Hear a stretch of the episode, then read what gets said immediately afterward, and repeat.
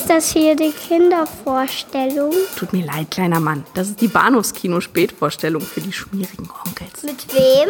Mit Patrick Lohmeier und Daniel Gramsch.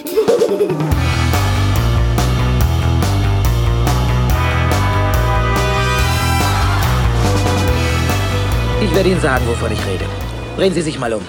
Sehen Sie, das Fleisch ist appetitlich, saftig, 10 cm dick. Also, kann mir mal jemand sagen, was an dem Bild nicht stimmt?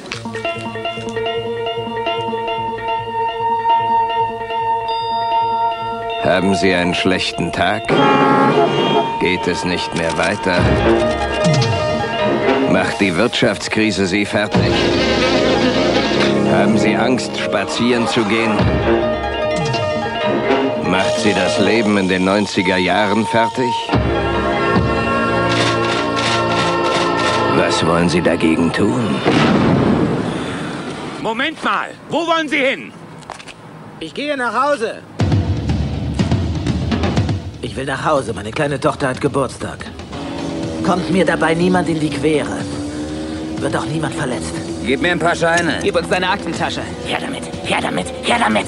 Auf dem Schlachtfeld des Lebens Ich wollte mich nur um meine eigenen Sachen kümmern, aber ihr konntet mich nicht zufrieden lassen. wird es höchste Zeit, Endlich, tu was, oder ich falle hinten! dass Bill Foster zurückschlägt.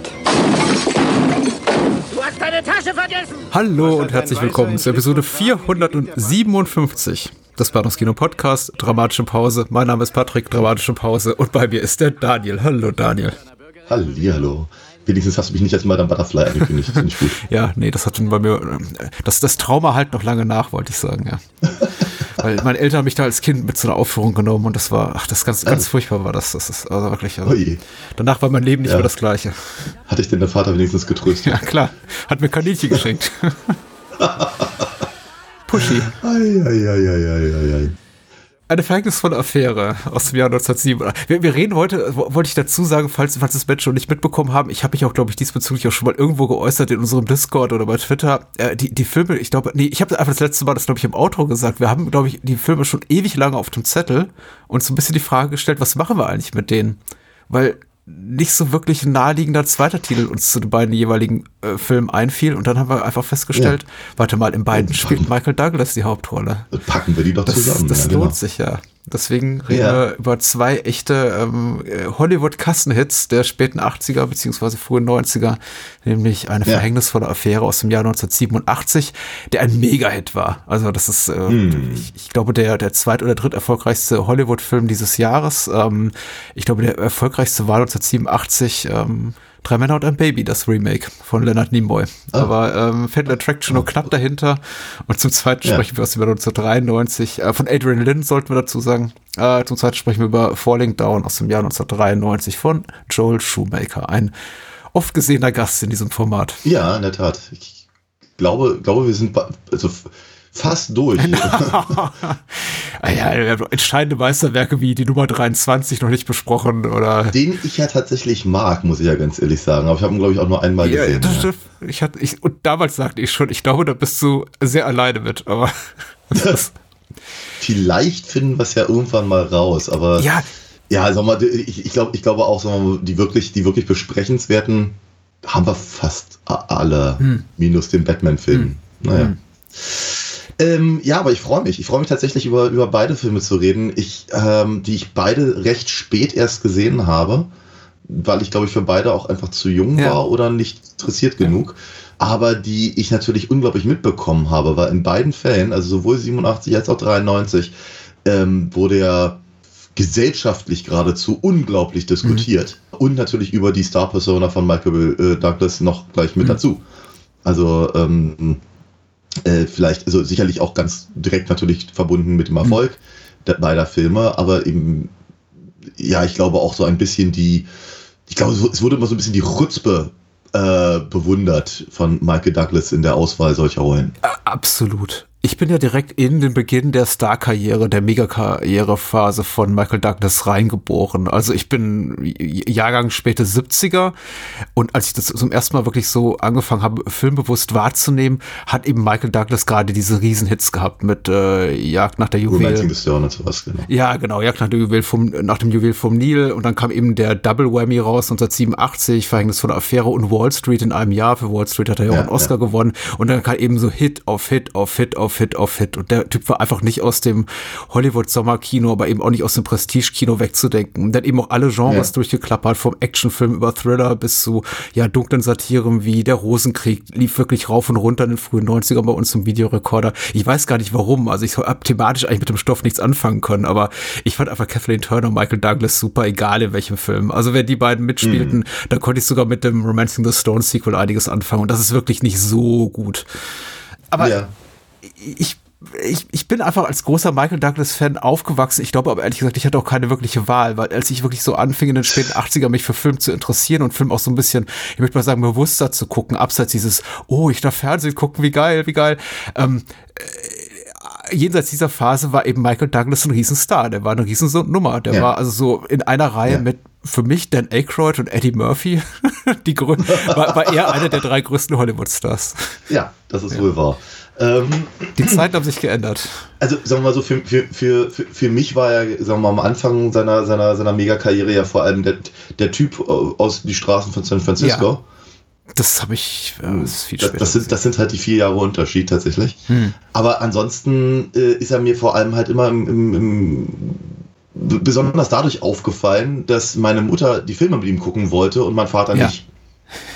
Ich, ich weiß, ich weiß nicht, mein, mein, mein Vater mochte, glaube ich, Kirk Douglas ganz gerne. Also, was ich so aus wie Spartacus oder äh, nöt, nötigenfalls auch 20.000 Meilen unter dem Meer und äh, was, was, was, was, was er das nicht alles gemacht hat. Äh, So, sowas, sowas hat mein Vater gerne gesehen. Ähm, aber sagen wir mal, die dramatischeren Rollen und so, ich weiß nicht, keine Ahnung, wie er, er mochte ihn nicht. Er hat ihn auch immer, immer abschätzig Michael Douglas genannt, was er wahnsinnig das machen Väter gerne. Die. Tendenz habe ich auch bei meinem Vater erkannt. Äh, ganz, ganz, ganz furchtbar. Und das war halt immer ein unglaublicher Kampf äh, meiner Mutter gegen meinen Vater, wenn eben mal ein Michael Douglas-Film irgendwie lief oder ausgeliehen wurde oder äh, irgendwie eine VHS von einem Kollegen rübergereicht wurde oder so. Das, das wollte er immer nicht mitgucken. Ähm, ich habe es aber gerne mitgeguckt, weil ich mochte Michael Douglas tatsächlich sehr gerne. Genau, von daher, ich, ich glaube, ich glaube, er war, ich, ich, ich war kein Fan, wie du es gerade beschrieben hast, ähm, aber er war schon sehr präsent, ja. ja. Und äh, viel, viele, viele Stoffe, ähm, die ich sehen durfte, habe ich eben auch gesehen und einige hatte ich. Ich, ich, habe tatsächlich zum Beispiel bis zum heutigen Tage Wall Street noch nicht Mhm. gesehen. Ich bin ein bisschen, ein bisschen traurig darüber, aber ähm, ich glaube, weiß ich nicht, keine Ahnung. Also, dass sie jetzt aktuell an diesem heutigen Tag bis immer noch nicht gesehen. Richtig. Warum nicht? Ich weiß es nicht, keine Äh, Ahnung. Ich, was äh, hält dich davon ich ab? Ich, glaub, ich glaube, hm, ich glaube, weiter reines Interesse oder das Gefühl, dass es vielleicht nicht mehr aktuell ist. Ich Okay. weiß es nicht, keine Ahnung. Ich habe, hm, also, es, steht einfach nicht auf meiner Ey, du, ich, Agenda. ich bin keiner von diesen Anders Menschen, die, die Leute dazu nötigt, Filme zu gucken, weil ich denke, es gehört zum popkulturellen Kanon und man müsste dies tun. Also ich bin völlig frei davon. Kein, kein Druck, Daniel, nicht von meiner Seite. Also. Genau, aber ähm, Fatal Attraction beziehungsweise eine verhängnisvolle Affäre habe ich tatsächlich damals gesehen. Auch Video Ja. mit meiner Mutter, vermutlich zwei, drei Jahre später, Mhm. also irgendwas Anfang der 90er, Ende der 80er. Und äh, damals zumindest hatte ich ihn als ein bisschen langweilig in Erinnerung, glaube ich. Mhm. Also ähm, ich, ich, ich, ich glaube, der Film kam nicht so richtig an mich ran bis zum Schluss. Und ich stellte jetzt auch beim, beim Wiedersehen fest, dass ehrlicherweise der Schluss eigentlich das Einzige war, woran ich mich erinnerte. Mhm. Quasi ab der Achterbahnfahrt. Da, da wusste ich dann auf einmal alles wieder. Ja. Und davor wie so gut wie gar nichts. Das ging offenkundig so ein bisschen über mein, mein, mein pubertäres Ich hinaus oder so.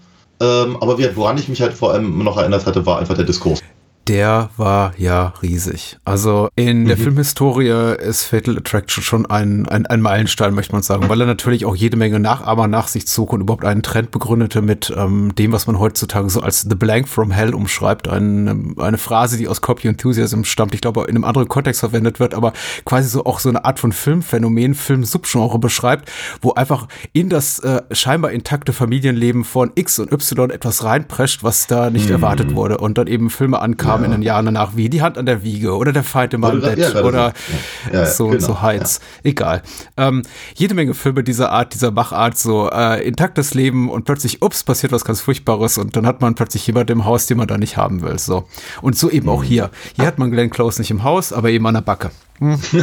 äh, die äh, Besetzung ist eben der bereits erwähnte Michael Douglas, die bereits erwähnte Glenn Close und die noch nicht erwähnte Ann Archer als die Ehefrau von Michael Douglas. Dan heißt seine Figur und ich lese mal kurz die UFDB-Inhaltsangabe vor von Moonshade und Moonshade schreibt bei der UFDB Familienvater Dan Gallagher, dass Michael Douglas lässt sich auf einen One-Night-Stand mit der attraktiven Alex, das Glenn Close ein, hat aber sonst keine Hintergedanken. Doch Alex will sich mit dem verbrachten Wochenende nicht zufrieden geben und sucht in der Folge Dan immer wieder auf, um eine neue Verabredung auszumachen.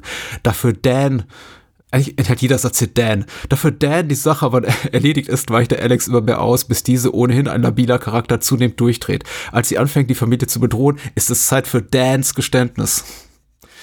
Wie so oft bei Moonshade erzählt er gerne alles fast bis zum bitteren Ende. Also, sorry für die Spoiler. Genau, das Jahr ist 1987. Ich glaube, der Film hat damals schon 400 Millionen Dollar weltweit eingespielt, was ein unfassbar äh, gewaltiges Einspielergebnis war. Vor allem eben, wenn man die verquere Produktionsgeschichte äh, bedenkt, zu der ich auch gerne noch ein äh, paar Worte sage. Ich empfehle ja. dazu auch die ähm, Podcast-Reihe You Must Remember This von äh, Karina Longworth, die, äh, glaube ich, letztes Jahr ähm, eine Miniserie produziert hat, Erotic 80s und aktuell äh, am Ende ihrer Miniserie Erotic 90s angekommen ist und da eben es sich auch oft des Öfteren um Michael Douglas und seine Filme dreht. Aber es gibt dazu eben auch eine Folge zu Fatal Attraction. Und da habe ich auch so ein, zwei Sachen erfahren, die, die ich tatsächlich ganz spannend fand über die Produktionsgeschichte. Zum Beispiel, dass eben konzeptionell der Film von der ausführenden Produzentin Sherry Lansing ganz anders konzipiert war. Nämlich basierend äh, war auf einem äh, kurzen Stoff, der eben Glenn Closes Figur Alex äh, in der Opferrolle sieht oder sagen wir mal so als tragische, äh, als tragisches Opfer der Umstände und Dan eher so in der Täterrolle, der äh, quasi so eine Manager-Type sei, als Manager-Type konzipiert konzipiert, weil die so ein kleines schwarzes Büchlein hat, wo er regelmäßig irgendwelche Frauen anruft und sagt, hey, komm mal rüber, ich, äh, ich brauch's gerade. Mhm. So war der Film konzipiert und dann war eben Michael Douglas in dem Projekt drin. Michael Douglas wollte eben eine, eine, eine positive Erscheinung seiner Figur haben. Äh, Brian De Palma war als Regisseur engagiert. Brian De Palma hat gesagt, ich krieg Michael Douglas nicht ähm, sympathisch hin. Dann flog er raus. Adrian Lynn wurde äh, engagiert, das Drehbuch umgeschrieben und äh, Glenn Closes Figur, also Alex, immer schlimmer und äh, Dans äh, Figur, also Michael Douglas' Figur, immer sympathischer. Bis am Ende der Film eben rauskam, der jetzt rausgekommen ist. Da gab es auch diese ominösen Test-Screenings, nach denen eben das Ende neu gedreht wurde. Äh, Achtung, Spoiler, im originalen Ende begeht Alex, Glenn Closes Figur, Suizid, ähm, nimmt sich selbst das Leben und infolgedessen wird eben Michael Douglas Figur, also Dan, festgenommen und äh, er dafür belangt für ihren Tod, aber kann dann, sich dann, glaube ich, auch freimachen davon, weil seine Frau Beweise findet, die ihn entlasten und quasi von, dem, von der Verantwortung an Alex Tod äh, freisprechen. Also ein, ein, ein vollkommen anderes Ende, auf das das ähm, Testpublikum damals sehr ungehalten reagierte, die eben äh, nach allem, was so die äh, produktionsseitige Trivia hergibt, äh, während der Testvorführung schrien an einem bestimmten Punkt Kill the Bitch, Kill the Bitch und äh, als Ed Archer eben am Telefon ist, äh, nach Dans Geständnis und äh, mit Glenn Close redet und sagt, hier, ähm, wenn du dich meinem Haus näherst, bringe ich dich um, war eben die Publikumsreaktion am größten. Also da sind wohl alle in frenetischen Jubel äh, ausgebrochen und ein fittiger Produzent, Studio Executive, hat gesagt, okay, warte mal, die wollen die einfach leiden sehen und die wollen, dass die Ann Archer-Figur die auch umbringt. Da geben wir ihnen genau mhm. das. Und so endet dieser Film jetzt eben, wie er endet. Das ist ja hochsympathisch. Das ist hochsympathisch, ja. ja. Sherry mhm. Lansing, die Produzentin, wollte das nicht, Adrian Lynn wollte, wollte das nicht, Michael Douglas sagt, sagte whatever, nach allem, wenn man so Glenn Close Berichten äh, glauben mag. Und Glenn Close sagte auch, das spiele ich nicht. Und mit viel Geld und guten Zureden wurden, wurden dann alle dazu bewogen, entsprechend den Film nochmal, das Ende nochmal komplett neu zu schreiben und zu drehen.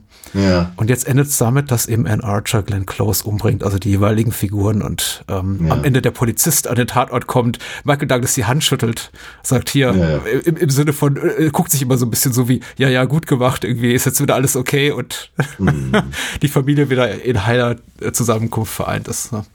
Genau, so weit, so gut. Ich, also ich, erinnere, ich, also ich erinnere mich, äh, ich glaube, die ganzen Sachen, die du gerade erzählt hattest, die waren damals zumindest so nicht bekannt oder wurden zumindest so nicht besprochen. Ich, ich, ich, ich, ich erinnere mich halt vor allem daran, dass die Diskussion damals halt um, ich glaube in allererster Linie um Seitensprünge ja. ging. Ja, ja, natürlich. Und um die Tatsache, dass Michael Douglas dabei eigentlich keine besonders gute Figur macht. Ja.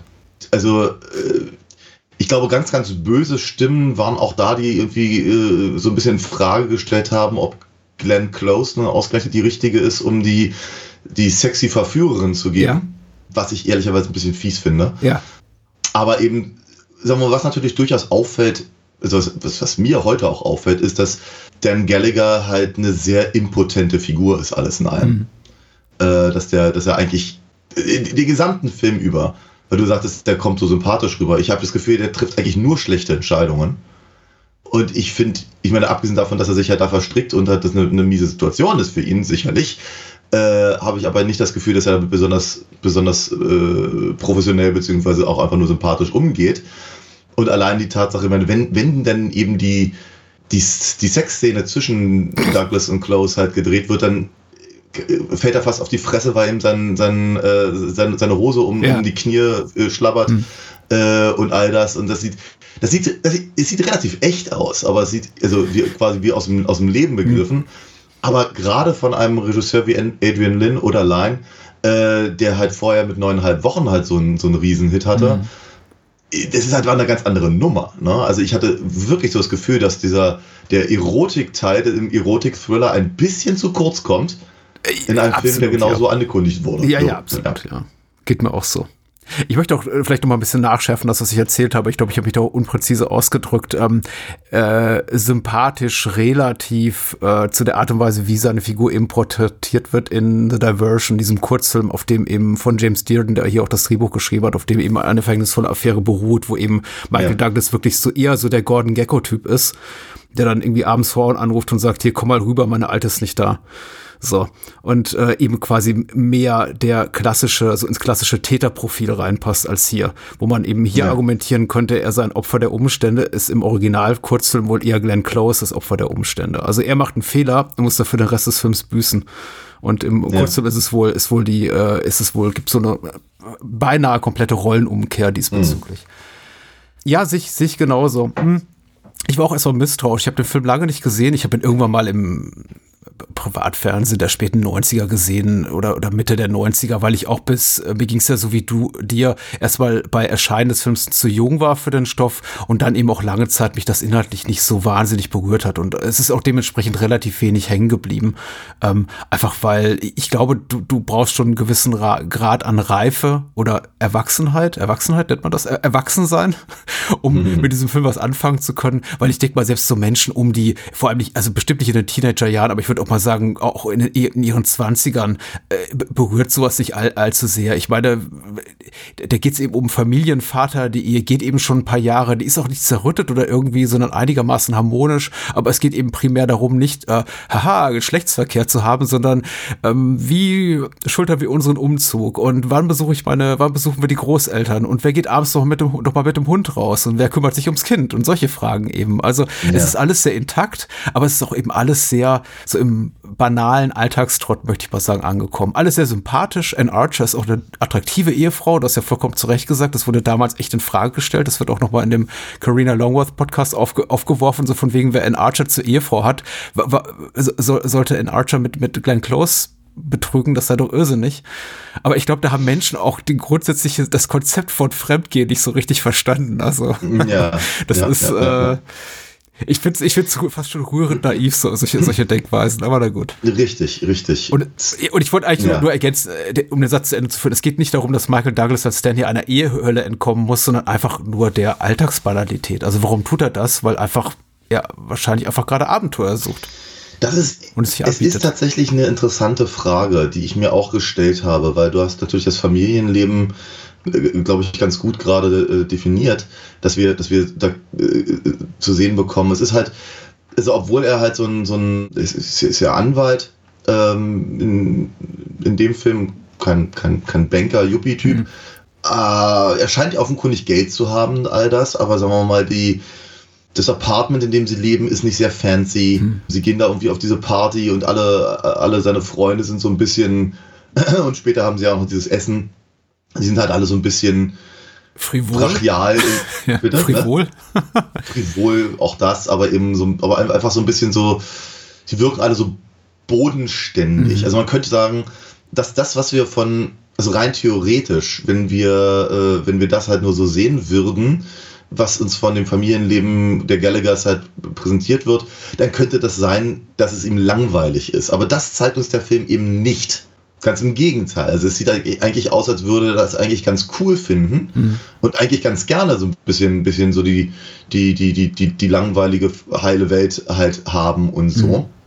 Und es wirkt eigentlich überhaupt nicht so, als ob er ein Abenteuer sucht. Auf mich zumindest mhm. nicht. Mhm.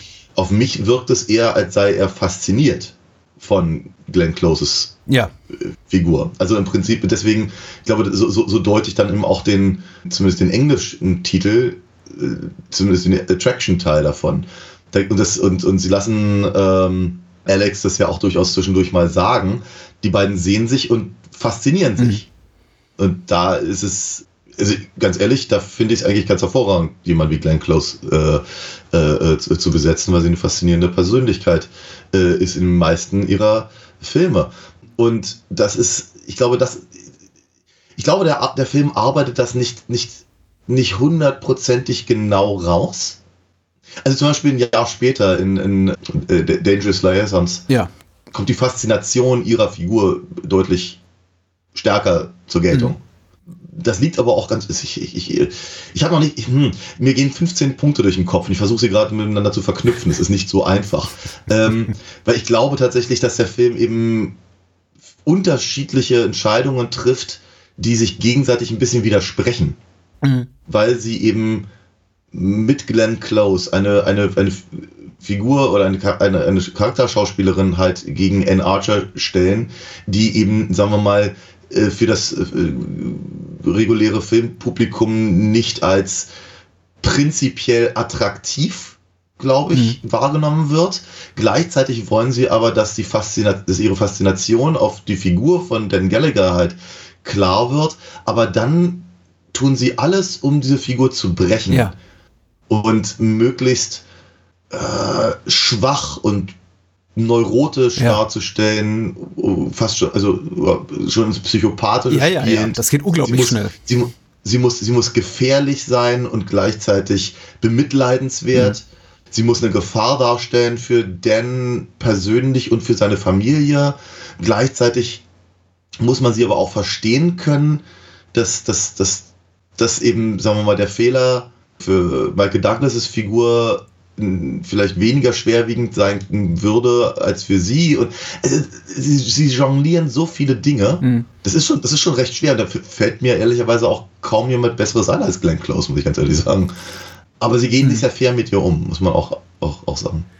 Ja, ja ich bin auch noch auf der Suche nach einem Ansatz, nach einem gedanklichen, um, um, um diesen Film zu rezensieren, weil mir sind dabei auch tausend Gedanken durch den Kopf gegangen. Aber ich glaube vor allem zwei, die sich, die im direkten Konflikt miteinander stehen. Nämlich hier ist der Patrick des Jahres 2023, der auf diesen Film guckt, der selber Familienvater ist, der äh, selber, sagen wir mal, so oder ein so ähnliches Leben wie Michael Douglas Figur hier durch, durchschritten hat und einen gewissen Erfahrungsschatz auch gesammelt hat, aber eben auch politisch aufgeklärt ist und eben auch emanzipiert ist und eben auch äh, ich meine eigene Vaterrolle anders verstehe, als ich glaube, dass Männer in den 80er Jahren, vor allem eben in den USA der 80er Jahre getan haben. Und dann ist eben auf der anderen Seite der Patrick, der versucht, dem Film gegenüber eben fair zu sein und mit den 87er Augen drauf gucken zu wollen und beur beurteilen zu wollen, wie die Figuren von Glenn Close und Ann Archer und Michael Douglas damals eben wahrgenommen wurden. Und das ist eben ja. vollkommen anders. Heute gucke ich darauf und denke mir, das ist doch alles super. Das ist super intakt. Michael Douglas scheint zufrieden zu sein. Er ist eben moderner Vater, der sich auch um die Familie kümmert jemand, der eben nicht bis abends um 10 im Büro sitzt, sondern eben zu Hause auf, den, auf der Couch seine Arbeit macht und den Hund eben ausführt. Und dann höre ich eben äh, von anderer Seite in zeitgenössischen Kritiken habe ich das hier und da gelesen, ja, er ist quasi so eine er ist eigentlich ein Workaholic, der gerne mehr tun würde und quasi von der Familie unter Druck gesetzt wird, mehr Zeit zu Hause zu verbringen. Er liegt auf der mhm. Couch, aber er hat, darauf sollte man achten, die Kopfhörer auf und versucht sich eben auszusperren. Er erwähnt mehrere Male, dass er keinen Platz für ein Arbeitszimmer habe in seiner Privatwohnung und solche Sachen, ja. Dinge, Dinge, solche Dinge eben. Er knurrt, wenn ihm seine, seine Ehefrau darauf hinweist, doch abends so mit dem Hund rauszugehen. Ich, ah, ja. ich hätte das eher so als klein ironische Spitze ver verstanden, aber der zeitgenössische Kritiker schrieb dazu, ja, und da muss er auch noch den, den Hund abends ausführen, die arme Sau. Dabei arbeitet mm. er noch den ganzen Tag. Und ich finde ich finde das interessant, mit diesen zwei Augen drauf zu gucken, weil ich habe Ja. ich hab mir echt nicht viel Kritisches dabei gedacht, als ich so seine Figur äh, sah und dachte, dachte echt, der ist ziemlich modern und ziemlich cool, ein ziemlich coole Type, vor allem im Vergleich zu dem, zu einigen anderen Figuren, die Douglas in dieser Zeit gespielt hat. Und ähm, Jennifer, mit der ich den Film geguckt habe, ging es eben ähnlich. Ähm, und wir haben uns das gar nicht so, haben das gar nicht so hinterfragt. Aber das muss ja eben in den 80ern noch vollkommen anders wahrgenommen worden sein, inklusive eben der Tatsache, dass eben ähm, sich Menschen offensichtlich gefragt haben, auch laut darüber nachgedacht haben, die Frage gestellt haben, warum würde jemand Ann Archer mit Glenn Close betrügen? Ähm, Und ich denke, mir- ich denke mir nichts dabei. Ich hinterfrage da viel weniger, muss ich sagen. Ich, ich, ich finde ich find es find aber auch tatsächlich einen guten äh, Gedanken. Ich glaube, die, wenn ich da anknüpfe, dann, dann, dann könnte Dan in den 80ern eher so ein bisschen wie der dressierte Mann wirken. Ja. Also der, der, der, der, der halt eigentlich lieber als Anwalt die Welt retten will und Geld verdienen und, und, und, und, sich, und sich irgendwie im Bett austoben, aber nein, er muss den Hund rausbringen. Habe ich, habe ich heute auch so nicht wahrgenommen. Wie gesagt, ich glaube, aber das, ich glaube, ich glaube, was ich, was, was du gerade gesagt hast, was ich versucht habe zu para paraphrasieren, das äh, deckt sich aber auch so ein bisschen mit meiner Beobachtung von vorhin, dass er eben wie keine besonders gute Figur macht beim Sex Mhm. mit Glenn Close.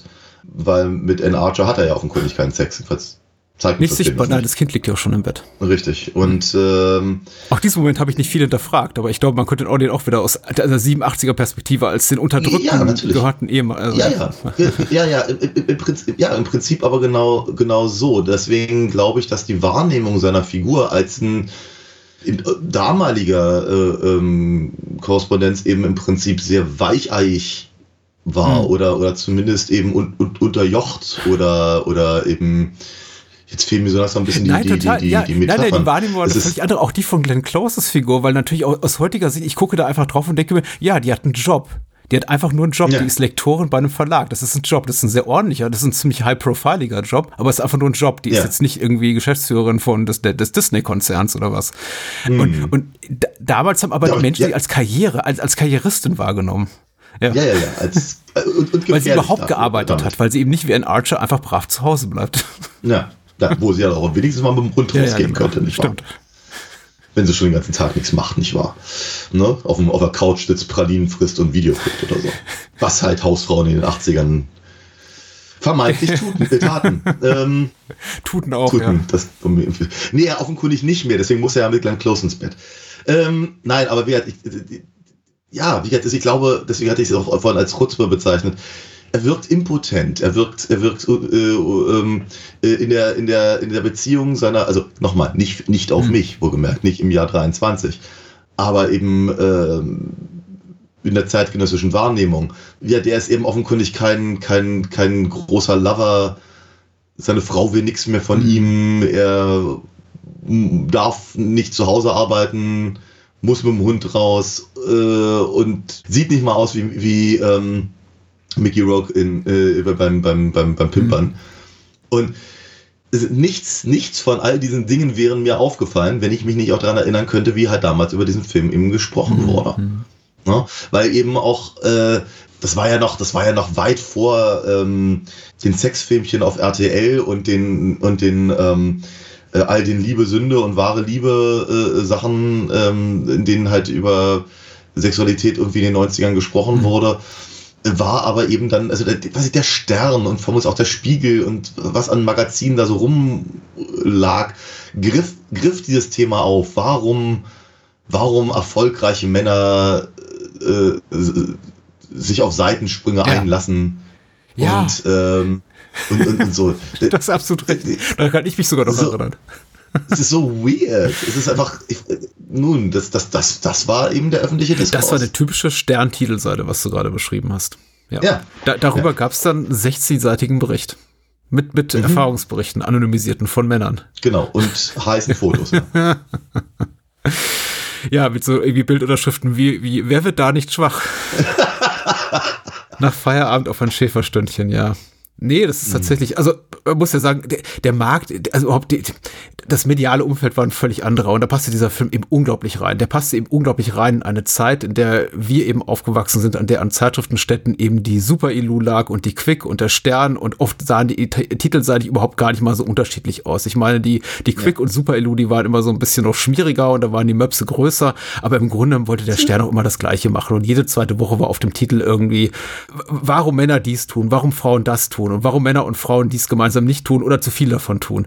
Und das war also, mhm. das war so das Umfeld, in dem eben äh, Fatal Attraction erschien. Das war eine wirklich oversexte Zeit auch. Und da finde ich eben auch in dem Zusammenhang, wenn man sich das so bewusst macht, auch nochmal interessant zu sehen, wie, was du ja auch schon angesprochen hast, unerotisch dieser Film eigentlich ist. Wir sehen mal, wir sehen wirklich wenig nackte Haut. Ich würde sagen, außer dieser Aufzugverführung, die dann wirklich halt ein bisschen aussieht wie Flashdance von Adrian Lynn, ähm, in dem Moment, wo dann das Licht einfach dann hier, mhm.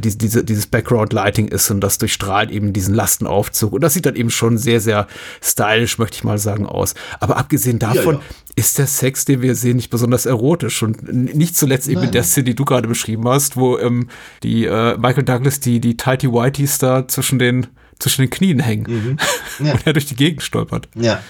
Aber äh, ich meine, es ist, es ist halt immer noch Adrian ja. Lynn, ne? also zwischen, zwischendurch dürfen sie halt irgendwie mit dem Wasserhahn spielen und so. Aber ja. ähm, es ist aber auch allein die Tatsache, weil du den Aufzug erwähnst, allein die Tatsache, dass Michael Douglas quasi offscreen, weil wir sehen es ja nicht, weil irgendwie der, der Fahrstuhl zwischen den, ähm, den, den äh, Stockwerken hängen bleibt, äh, dass, dass Michael Douglas von Glenn Close eingeblasen bekommt im Aufzug. Ja.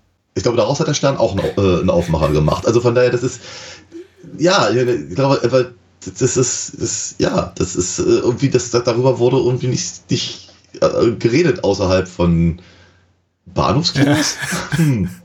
Oralsex, was Männer daran fasziniert. Ja. ja, ja, ja, ja, ja, sowas. Sowas in der Richtung, ne? Oralsex, das letzte Tabu. Fragezeichen. ja, wir machen Witze darüber, aber so hieß wahrscheinlich auch Sterntitelseiten damals. Natürlich. Ich glaube beinahe, dass das, das, das kam so flashbackig halt irgendwie alles mhm. wieder, äh, als ich, als ich das gesehen habe, den, den, den, den Film nach vielen, vielen Jahren. Und irgendwie fand ich das alles fast ein bisschen faszinierender mhm. als eben tatsächlich den Film selber. Ja. Wobei ich ihn gut finde. Also ich, äh, ich, ich finde ihn auch durchaus sehr spannend und all das. Und ich finde ihn ziemlich großartig gespielt. Ich finde tatsächlich ist auch äh, ähm, tatsächlich verhältnismäßig mutig. Ähm, wenn, man, man, man, man sieht jetzt nur nicht Michael Douglas, Douglas Schniedel, aber zumindest darf er aufstehen und er hat ihm offenkundig keine Hose an und wenn er sein Hemd zu, zu, zuknöpft, sieht man so, so, so ein bisschen seine, seine, seine Arschbacken. Mhm. Und äh, aber wenn Glenn Close sich umdreht, äh, blitzen eben auch ein paar Möpse. Mhm. Wiederum sehr unerotisch alles und sehr ein bisschen aus dem Leben begriffen. Oh, das, das, das, hätte ich einfach von Adrian Lynn nicht mhm, erwartet. Ja, ja. Wenn ich eben an andere Filme von ihm denke, muss ich ganz ehrlich mhm. gestehen. Mm. Und dass er eben sich ja dann doch noch bei all dem, was er ist, eben doch relativ viel Mühe gibt, zu psychologisieren und eben bei aller Täterschaft von Alex im Tyrannisieren von Dan und seiner Familie, ihr aber eben auch durchaus nicht die Opferrolle komplett zu nehmen. Ja. Wird an, an, manchen Stellen ein bisschen zu sehr, finde hm. ich. Sie ist ja doch, also wenn sich da die Pulsadern aufschneidet zum Beispiel. Das geht sehr schnell, äh, ne? Ja, ja, es ist auch, auch arg manipulativ. Aber von den Filmemachern ist, oder von Alex? Ich glaube von den ja. Filmemachern ich glaube, die Film, also ja, zum, zum einen halt manipulativ mir als Zuschauer mhm. gegenüber, aber auch gegenüber der Figur, weil sie eben damit zeigen wollen, dass sie labil ist und gleichzeitig manipulativ. Ja. Sie sind da halt, also wir hatten nochmal bei dem Versuch, Psychologie zu psychologisieren, sind sie nicht stringent mhm. genug. Mhm. Ähm, weil sie eben Alex, wie ich vorhin schon sagte, sie gleichzeitig dämonisieren und ausnehmend schwach äh, aussehen lassen. Ja, ja, ja, das stimmt. Ich frage ich frag mich eben, inwieweit das einfach sehr smart ist, sehr kalkuliert, ähm, weil der Film funktioniert ja als Thriller. Ich fühle mich tatsächlich auch eine ganz schön lange Zeit ganz schön unsicher. Bin ganz schnell, fühle ich mich emotional in Dans Schuhe versetzt und in Dans Lage versetzt mhm. und fiebere so mit dem mit. Wie, wie schnell und wie bald kann er die loswerden? Was ist der beste Weg? Weil Alex Figur ist unberechenbar. Diese Pulsadern aufschneiden Nummer, die, die, die lügen über ihre Familiengeschichte. Mein Vater ist verstorben. Ach nein, mein Vater lebt. Ich, ich, mhm. und sie hat uns dermaßen viele Lügen und Halbwahrheiten bereits mitgeteilt oder Dan mitgeteilt zu dem Zeitpunkt und ihn irgendwie im Unsicheren gelassen, dass wenn sie eben mit der Nummer hier um die Ecke kommt mit Ich bin schwanger, wir eben auch nicht mehr wissen, woran wir sind. Und der Film auch wirklich, ja alles in Bewegung setzen muss, um uns wirklich glaubhaft zu vermitteln, nein, die ist wirklich schwanger. Also hier, sprich ja, mal mit, ja. dem, mit dem Gynäkologen und äh, lass es so irgendwie von drei ja. unabhängigen Experten bestätigen, was dann eben äh, auch, auch Dan, Dans Figur machen lässt, also Dan machen lässt. Das ist irgendwie alles, alles auch sehr interessant. Und also ich frage mich, äh, ich habe den Film jetzt zum dritten Mal gesehen und frage mich dann doch immer wieder, wie kalkuliert ist das eigentlich und wie inwiefern einfach auch nur der Tatsache geschuldet, dass eigentlich diese Rolle mal ganz anders konzipiert war und die Machtverhältnis, das mhm. Machtverhältnis zwischen den beiden einfach mal ganz anders gelagert war es funktioniert für mich alles erstaunlich gut. Und das habe ich auch, als ich so eine Einsatzkritik bei Letterbox geschrieben, auch kürzlich da, äh, Letterbox geschrieben habe, auch kürzlich da eingetragen. Wenn man um die Gemengelage hinter den Kulissen weiß, um die Produktionsgeschichte des Films, ich bin erstaunt darüber, wie gut das als Thriller, als schlüssiger Thriller funktioniert. Ich fand den hochspannend, ja. hochunterhaltsam, der ist knapp zwei Stunden lang. Ich fand ihn trotzdem zu keiner Minute langweilig. Man könnte immer argumentieren, ja. klar, hier und da könnte man eine Szene rausschneiden, aber da ist wenig Fett drin und ähm, ich fühlte mich echt gut unterhalten und äh, ich muss auch sagen, also ich, ich, sympathisiere nicht mit dem Publikum, das Anno 1 da in Testaufführungen saß. Ich finde es übrigens ein bisschen schade, also Asche auf mein eigenes Haupt, dass ich so das Ende so vorweggenommen habe gleich zu Beginn. Aber ich, ich, hm ich sympathisiere nicht mit dem Testpublikum, was da Anno Dings äh, saß und schrie, ja, bring sie um, bring sie um, kill the bitch, kill the bitch. Aber ich verstehe mhm. deren Gefühlslage. Ich kann es einigermaßen nachvollziehen. Denn obwohl ich heute auf äh, ihre, auf Alex Figur, auf Alex ganz anders blicke und denke einfach, die ist nur hat eine komplett intakte Karriere, aber sie ist jetzt weit davon entfernt, eine Karrieristin zu sein und noch viel weniger irgendwie eine, eine die über Leichen geht für ihre Karriere. Äh, und, und ich gucke auch nicht auf Dan, auf Dan und denke mir, oh, was für ein Waschlappen, sondern eher, hey, was für ein moderner, cooler Papi. Ähm, mhm. Kann ich doch verstehen, dass Menschen nach 80, 90 Minuten oder 100 Minuten oder wann auch immer diese Dialogzeile von Ann Archer kommt mit hier, mhm. ähm, get close to my family and I'm gonna kill you, dass die da sagen, mhm. yes, Genau so soll es sein. Mm. Weil ich bin auch zu dem Zeitpunkt so hart genervt und will, dass es endlich zu Ende geht. ähm, dass ich verstehe, dass da der Studio Executive da steht, hinter der Kulisse und sagt, ja, klar, warum nicht? Dann machen wir es vorher. Mhm, ne. Und dann ja. kommt das Ende und ich bin immer jedes Mal so ein bisschen unterwältigt tatsächlich. Aber vielleicht auch deswegen, ja. weil ich um das ursprüngliche Ende weiß und denke, so eine bisschen griechische Tragödie hätte den Film besser getan als dieses sehr geradlinige. Also ich, ich bin mhm. nicht traurig drum, dass Ann Archer Glenn Close erschießt in der Badewanne, auch weil es so eine schöne Doppelung ist. Das ist mir aber allerdings, muss mir auch erst jemand sagen, ne, dass äh, hier quasi die Affäre beginnt zwischen Glenn Close und Michael, Michael Douglas, der erste Sex an der, an der Spüle und sie stirbt dann in der Badewanne. Ja. Wasser, Wasser. Ja. Ich glaube, Adrian Lynn hat selber gesagt im Interview, er, Wasser ist gefährlich, hat er gesagt. Ja. Ich bin nicht schade, um dass sie stirbt oder dass sie von Ann Archers Figur äh, äh, erschossen wird. Aber um das, ich bin ein bisschen traurig über das, was danach kommt, nämlich dieses versöhnliche Polizei, Handschütteln, ne, Schwenk auf das Familienalbum, Familienfoto. Oh. Richtig, und alles, alles wieder war Bene und. War Bene, genau. Ja, und ein, irgendjemand muss ja in dieser Badewanne auch baden, ne? Das finde ich irgendwie auch. Ja, weird. stimmt. Aber okay. Ach, da gibt es so einige, äh, das Nitpicking, aber ich, also natürlich, was, was glaube ich, jeder, jedem Zuschauer, jeder Zuschauerin im, im, im, Gedächtnis bleibt, ist das gekochte ja. Karnickel. Ich erinnere mich übrigens immer, auch, immer, immer noch an die Mad-Parodie, wo sie da Bugs Bunny reingezeichnet haben. Und äh, ich, denk, ich dachte aber diesmal auch so, bei mir, da, riecht man das nicht? Und die kommen rein, hm. sind irgendwie fünf Minuten im, im, im Hausflur. Ja dann irgendwann guckt es um die Ecke und dann blubbert der, der, der, der Kochtopf und ich denke so bei mir, ha, wenn ich reingehe in meine Wohnung und da ist irgendwas gekocht, dann rieche ich das und ich höre hundertprozentig bei also, dir. Ich, ich, ich, ich bin auch kein Fan des Nitpicking, auch wenn wir es hier sehr häufig und regelmäßig praktizieren, aber in dem Moment, als irgendwie dieser prall mit Wasser gefüllte Kopf da, äh, Topf da stand und das Kanickel noch so halb rausragte, dachte ich mir, okay, wenn das Ding da stundenlang kocht, ist das Wasser entweder verdampft oder das Kaninchen hängt da nicht mehr halb raus. Also ja. es war sehr Hollywoody aufbereitet, möchte ich hm. sagen, ja. Ja, ja, ja. Und sticken wird es auch. Aber ist natürlich, aber, aber ganz abgesehen davon ist es natürlich auch, auch so ein, so ein äh, emotionaler Schlag in die Magengrube. Schlimm. Und so und eben auch gleich, gleich, es macht natürlich dann auch einfach die, die, die Situation, wenn sie dann eben mit der, mit der Tochter ja. auf der Achterbahn ist, macht es halt gleich noch ein, ein Stück weit gefährlicher. Ja, natürlich, klar. Ne, weil sie eben, weil sie eben sich jetzt eben, weil, weil wir sehen, dass Alex eben äh, durchaus in der Lage ist, zumindest Kreaturen zu töten. Ja. Und äh, eben sich, sich äh, erschreckend nah an die Familie ranwagt, inklusive eben dem Kind. Und wenn sie dann eben das Kind eben quasi kidnappt, äh, ist, ist natürlich die Spannung recht groß. Und das ist, das macht der Film dann wieder sehr gut, weil wird, äh, rein, rein spannungstechnisch und auch von der, von der, von der Erzählstruktur ist das alles, alles super sauber und, und äh, äh sehr, sehr, sehr funktionabel. Mhm. Muss aber auch sagen, also der ganze, der ganze, jetzt ist sie im, im, im, im Haus und jetzt greift sie Ann Archer an und dann kommt Dan im letzten Moment rein und dann hauen, hauen sie sich irgendwie über der Badewanne und er ertränkt sie und dann darf es nochmal ein bisschen blubbern, dann kommt sie nochmal raus und das ist mir alles sehr slasherig. Ja, total. Ähm, in irgendeiner Form hat sich der Film das in gewisser Weise verdient. Ja glaube ich. Ähm, und da bin ich dann auch durchaus bei dir, wenn du, wenn du sagst eben, dass halt der, der, die, die, die, die, die Schlusspointe oder der Epilog, oder wie man es nennen möchte, ja, da eben ein bisschen mau gegen wirkt. Mhm. Es ist, äh, was es ist. Ähm, nochmal, ich finde den Film tatsächlich ganz, ganz äh, also sehr, sehr gelungen.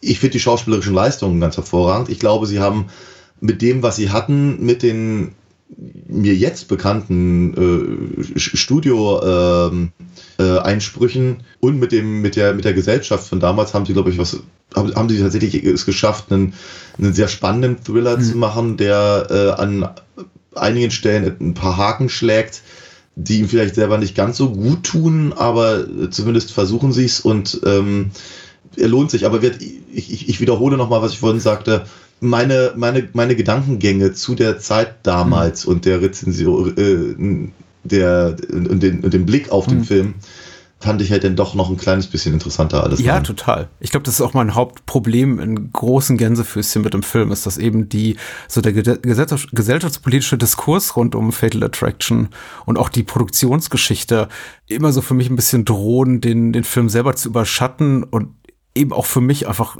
einfach ein größeres Interesse bergen, ganz ehrlich. Also ich, ich, denke eher darüber nach, wie dieser Film entstanden ist, wie er konzipiert wurde, wie er umgeschrieben wurde, was danach über den Film gesagt wurde, auch durchaus auch aus feministischer Perspektive. Eben so mit Blick auf Alex Figur, auf Alex, ich sage immer Alex Figur, Glenn Closes Figur Alex, also die ja eben mhm. als, äh, als irgendwie Abgesang äh, auch, auch wahrgenommen wurde von feministischer Seite, als auf, auf Karrierefrauen und äh, Frauen haben gefälligst zu Hause zu bleiben. Und in Archer wird ja auch durchaus auch als sehr, als sehr sinnliche, auch erotische Frau Frau irgendwie porträtiert, intelligente Frau, aber die sitzt eben zu Hause, die kümmert sich um die Familie, um die eigenen Eltern, um das neue Haus und so weiter. Diesen Housekeeper oder Housemaker, sagt man, glaube ich, im Englischen. Ähm, mhm. Wohingegen eben die, die äh, in Anführungszeichen Karrierefrau Alex äh, die böse ist. Die ist äh, abseits, ja, ja. Ihres, abseits ihres Jobs versinkt die in Einsamkeit und Neurosen, Depressionen, ähm, Su Suizidgedanken und übt dann ihren Psychoterror aus an, an, an Michael Douglas Figur. Und das geht eben gar nicht. Ich finde es so ein bisschen antiquierte feministische Perspektive, ehrlich gesagt, weil die besagt ja im Grunde nur, man darf äh, Frauen in Frauen, die nicht zu Hause sitzen und sich um die Kinder kümmern, immer einfach nur positivistisch darstellen oder so. Also ist auch ja. eine etwas merkwürdige Haltung. Ich glaube, davon, auch von dieser Haltung haben sie, also ich glaube, der, der heutige Feminismus des Jahres 2023 so ein bisschen emanzipiert, so von wegen äh, Figuren wie Alex darf es nicht geben. Kannst keine Frau in einem vernünftigen Job zeigen, die dich irgendwie auch gleichzeitig, weiß ich nicht, total nett ist. Aber äh, gut, äh, sei es drum. Aber so oder so. Ich finde die, diese Gedanken viel, viel reizvoller als den Film an sich, aber den Film an sich immer noch reizvoll genug, um ihn so wegzugucken, weil du hast es ja auch gesagt, die schauspielerischen Leistungen sind toll, der ist kompetent inszeniert, da sitzt kein Schnitt an der falschen Stelle. Maurice Jars, mhm. äh, Maurice Jars äh, Score finde ich auch äh, relativ cool, sehr sinnlich und dann auch immer schon dramatisch, wenn es sein soll. Ja. Äh, das ja. ist alles wirklich sauber an dem Film. Du merkst, da steckt eben eine Menge Produktions-, also Production Values auch hinter, da wurde nicht gespart. Ähm, ich mag, mhm. wie die alle wohnen, ehrlich gesagt. Das wollte ich mal irgendwie so, mhm. so frei weg von der, frei von der Filmhandlung und, und der Ideologie des Films äh, sagen. Schöne Locations. Ich mag das Büro Michael Douglas. Ich mag die Wohnung der Gallaghers. Ich mag dieses Haus, in dem die Eltern von, ähm, von Beth, also Ann Archers Figur, äh, leben, da am Meer, an der Küste. Die leben alle sehr, sehr schön Ja. Und was ich mag noch an 80er-Jahre-Filmen, die sehen noch einigermaßen aus wie echte Menschen. Ich bin richtig gehend dankbar dafür, wenn Michael Douglas irgendwann da mit offenem Shirt und runtergelassener Hose mal rumläuft und ich mir denke, okay, der hat noch eine Figur, der sieht aus wie mein Vater zu der Zeit. Der, der sieht eben Tja. nicht aus wie diese irgendwie heutigen Hollywood-Typen, wo jeder Muskel ausdefiniert ist mit äh, 50 plus und äh, nee, das, Leute sehen so aus, wie sie aussehen. Und deswegen bin ich auch explizit dankbar dafür, dass eben Glenn Close nicht diese Überverführerin ist, die absolut makellos ist und super geil gestylt und so. Und sie ist durchgestylt, alles klar. Aber ganz ehrlich, Glenn Close hat nach konventionellen Maßstäben, konservativen Maßstäben, vielleicht ein bisschen zu breiten Mund, ein bisschen zu große Nase, kann man rummäkeln, wie man will, sind nicht meine, meine Mäkeleien. Aber die sehen alle noch einigermaßen nach echten Menschen aus. Und ich glaube, deswegen kann ich mich auch da eher reinfühlen in das, was da geschieht, Ja. als in modernen Hollywood-Streifen, wo ich das Gefühl habe, die kommen alle aus einer Fabrik. Die sehen alle nach Plastik Ja, aus. ja, ja, ja. Das ist cool. Ich bin kein Fan von früher war alles besser, aber das war doch cool am 80er Jahre Hollywood-Kino. Nicht an allem, aber an diesem Jahr. Ja, ähm, aber weil du gerade bei den, bei den äh, Schauspielern bist, ähm, wir haben natürlich jetzt vor allem halt die drei Hauptdarsteller erwähnt. Ich wollte noch mal ganz kurz erwähnen, dass in den Nebenrollen Ja, ja, auch durchaus ja. ein paar, paar äh, äh, äh, tolle Leute dabei sind. Ich meine, Fred Gwynn, der ursprüngliche Herman Munster, hat, hat irgendwie zwei, zwei kurze Auftritte, über die ich mich sehr gefreut habe. Jane Krakowski, ganz, ganz jung und ganz kurz mal eben als Babysitterin, was ich irgendwie auch lustig finde. Und äh, Stuart Pankin Ja. Als sagen wir, mal, so, eine, so, eine, so, eine, typische Loudmouth New Yorker Type in, in, in den 80ern. Ja, wir hatten ihn ja auch schon mal in äh, hier ähm, Arachnophobia Ja, zum Beispiel. ja, ja. Fred Gwynn ist mir auch immer verhältnismäßig stark im Gedächtnis geblieben, obwohl er wirklich eine winzig kleine Rolle hat, weil er in der deutschen Fassung mit der Stimme von Arnold Marquis spricht. Ja, richtig. Aber das fand ich immer ganz toll, natürlich vor allem als Jugendlicher, weil da war, da war für mich so ein sensorischer Anknüpfungspunkt, möchte ich mal sagen. Und äh, deswegen jedes Mal, wenn ich den Film sehe, bin ich dann erstaunt darüber, jetzt im Erwachsenenalter oder im Erwachsenenalter, im mittleren Alter, denke ich mir, okay, der hat fast keine Rolle hier, aber schön, dass er da ist. Ja, genau. Ja. Und wenn er schon, wenn schon einer da ist, dann einer von Ja. seiner Sorte. Ja, vermutlich haben sie Jason Roberts nicht gekriegt. Ich habe mir noch viel mehr jetzt zur Ästhetik des Films notiert, aber ich glaube, ich will gar nicht drüber reden. Ich glaube, wir haben alles gesagt. Ich, fand, ich wollte kurz die rote Glühbirne im Aufzug erwähnen, die fand ich ganz toll. So im Sinne von aufwärts in die Hölle. Gutes Stilmittel. Ja. Adrian Lynn, ich bin kein großer Fan von ihm. Sehr, sehr stylischer Filmemacher, aber eben auch so ein ultra kommerzieller Filmemacher, der immer genau dorthin geht, wo einfach auch Geld zu machen ist und der niemals so richtig, fi- finde ich, viel gewagt hat bis zu einem gewissen Film, über den wir auch eines Tages noch reden, den du ja sehr magst. Ja, Aber er ist echt gut. Und er hält sich zurück. Also das ist hier mit seinem Style-Gedöns, möchte ich mal sagen. Ja, also ich meine aber ganz ehrlich, ich, wenn ich, ich, ich habe ich hab nicht alles von Adrian Lindline äh, ges- gesehen, aber also zwischen 83 mit Flashdance, äh, Das war eine Hitmaschine. Also, ja. richtig, ja, bis, bis, bis letztendlich 2002 mit, mit Unfaithful. Ich glaube, das war nicht mehr so ich, Hit oder so. Nee, aber ich, aber ich glaube, ich mag sie alle. Also in, in, Ab, in Abstrichen oder, oder äh, also Ja, Flashdance. Ja, okay, okay. Was? Jacob's Ladder zum Beispiel Ich mag toll. In diesem Proposal. Okay. In diesem Proposal fand ich, fand ich, fand ich gut. Ich mag eben Lu- Ja. Lolita äh, du- durchaus. Sie, äh, neuneinhalb Wochen, da kommst du ja nicht dran vorbei. Wer Flashdance ist halt nicht so mein Thema, aber sieht Mhm. gut aus. Wie gesagt, also. Ich, ich, ich würde ich würd mich auch nicht um als, als, als, als Fan be bezeichnen. Ich gehe jetzt nicht, also ich, ich werd, würde, würde Teufel tun, um alles in Bewegung zu setzen, um einen, um einen Film von ihm zu Mhm. sehen, aber also zumindest und Fatal Attraction ist auch, ist auch so, ein, auch so ein Beispiel, über das wir jetzt schon geredet haben. Enttäuscht halt Nein, nicht. überhaupt nicht. Ich habe mit, mit Jacob's Ladder oder einem unmoralisches Angebot mehr oder weniger große, großes, große Probleme. Äh, mit letzterem größere. Okay. Aber ähm, vielleicht reden wir doch eines Tages über. Zumindest Jacob's Ladder wird es hier für unser Format auch einigermaßen gut anbieten. Und eben Ja. Lolita. Aber ich bin gerade über, überrascht beim Blick auf seine Filmografie, dass er tatsächlich letztes Jahr offensichtlich nochmal einen Film gemacht hat. Ja, den ich auch nicht gesehen habe. Ich auch nicht. Na gut, ich denke mal, er wird ausgesorgt haben, weil wie gesagt, der war eine Hitmaschine, Flashdance, Mega-Hit, neuneinhalb Wochen Mega-Hit, 87, Verhängnisvolle Affäre, Mega-Hit und äh, unmoralisches Angebot, ja, wer erinnert sich nicht? Also unsere Generation zumindest. Ich glaube, im Sommer Ja, ja. 93 wurde über wenig anderes geredet als über hier Demi Moore und Robert Redford in der Kiste und Woody Harrelson, daneben steht und äh, macht. Ja, ja, ja. Ähm, Original Cuckold. Aber ähm, Auch wieder so ein Sterntitel. Würden Sie für eine Million mit einem fremden Millionär ins Bett steigen? ja, und dazu fällt mir wieder, wieder die Matt-Parodie ein, die damit endete, dass sie das äh, äh, Robert Redford ähm, Woody Harrison zwei Millionen ähm, bietet, um mit dem, was war es, Nilpferd ins Bett zu gehen. Das sind Gags, die man heute nicht mehr machen würde. Vermutlich nicht.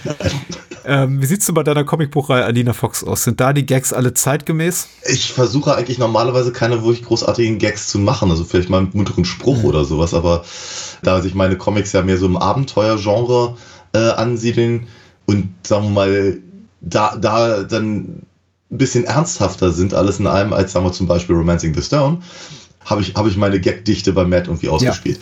Aber davon kann man sich natürlich selber überzeugen, wenn man mal auf alinafox.de geht und dort den Shop besucht, weil dort gibt es äh, die Comics zu kaufen und auch die Hörspiele dazu.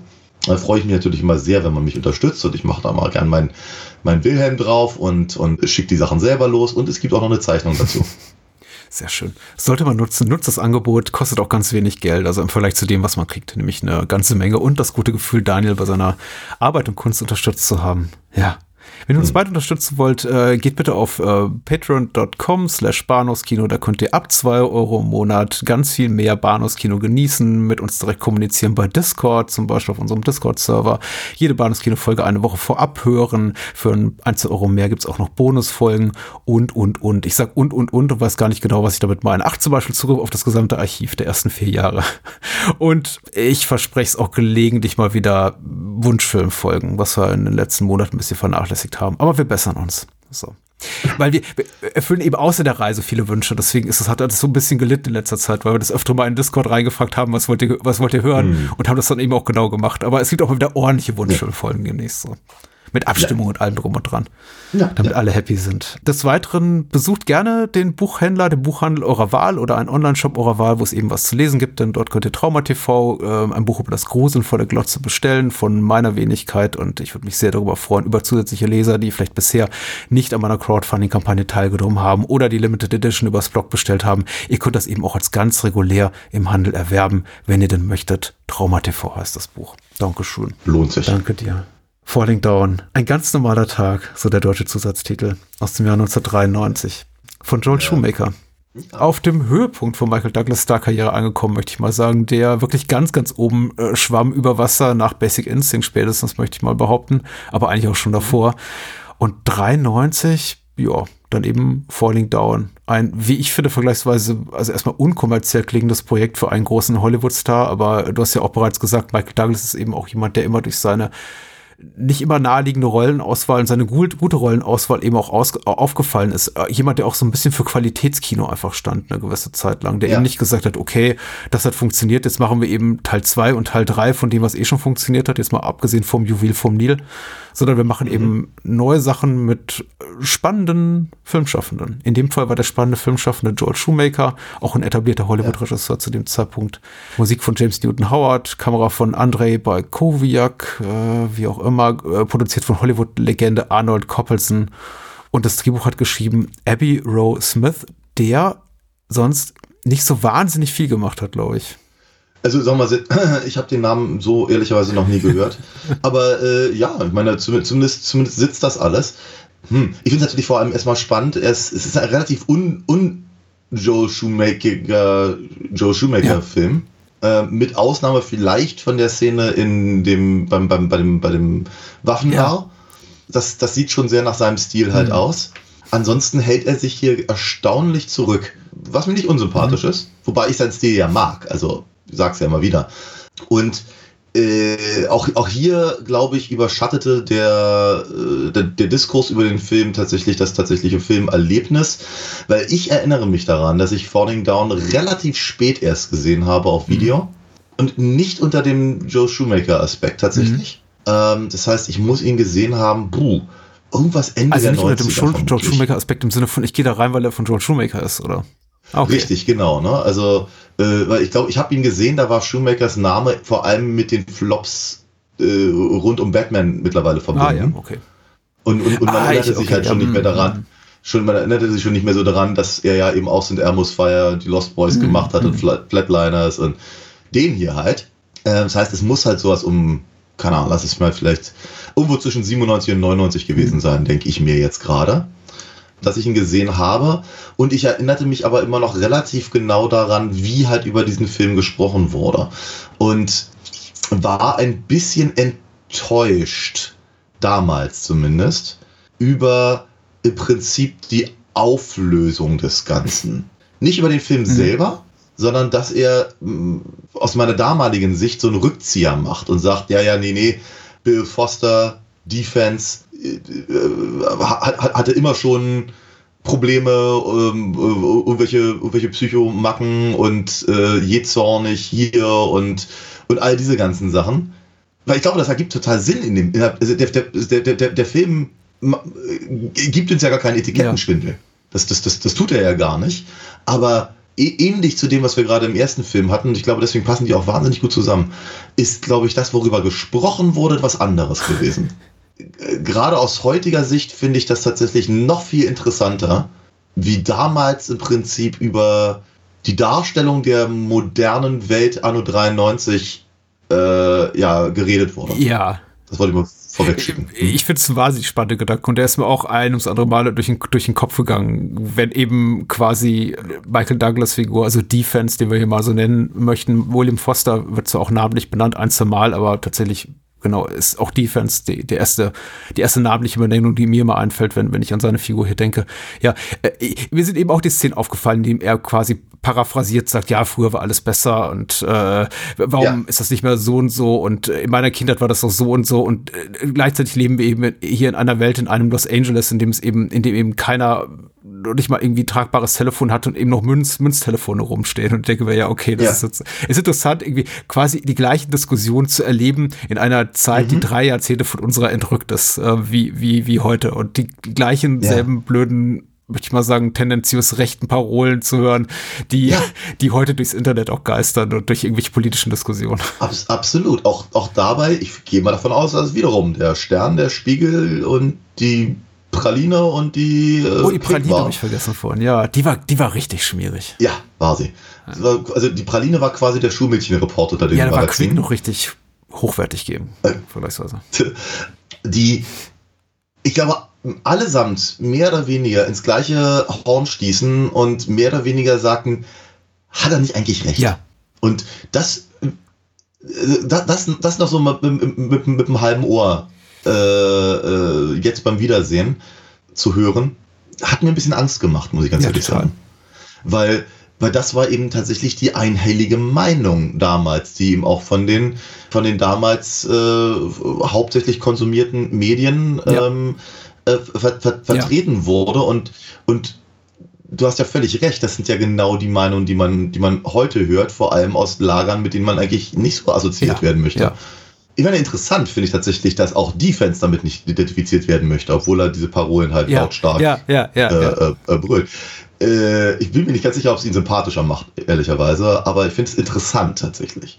Es ist, es ist halt im Prinzip, oder der Film geriert sich, oder sagen wir mal, wenn man möchte. Wenn man möchte, kann man auf den Blick so gucken, als würde er sich Mhm. gerieren, als, als Dauerkritik an, guck mal, wie schmutzig sind unsere Mhm. Städte, guck mal all die Abgase. Und da stehen die da irgendwie drei Tage im Stau, weil an der Straße gar nicht gebaut wird. Und äh, äh, überall Ausländer. Und äh, man kann nach fünf Minuten nach 11.30 Uhr nicht mehr frühstücken bei McDonalds oder Whammy Burger. Und so weiter und so Ja, fort. ja, ja. Wenn man das denn sehen will, dann kann man das natürlich durchaus dem Film, glaube ich, auch nahelegen. Aber ich glaube, der Film tut das gar Nein. nicht. Ich, ich, glaube, ich glaube, der Film zeigt eigentlich, weil ich meine, jetzt, jetzt, jetzt, ich glaube, er ist relativ schonungslos in seiner, in seiner Darstellung von sozialem Elend. Das ist er Hm. sehr wohl. Aber er, aber er zeigt daneben auch, dass es da Koexistenzen Hm. gibt. Denken wir zum Beispiel mal an den Park, wenn er, wenn, wenn, wenn, wenn Defense da eben bereits die Waffen äh, hat und äh, von äh, dem, dem, dem angequatscht wird, der ihm halt irgendwie eine Geschichte erzählt, warum er jetzt gerne Geld haben möchte.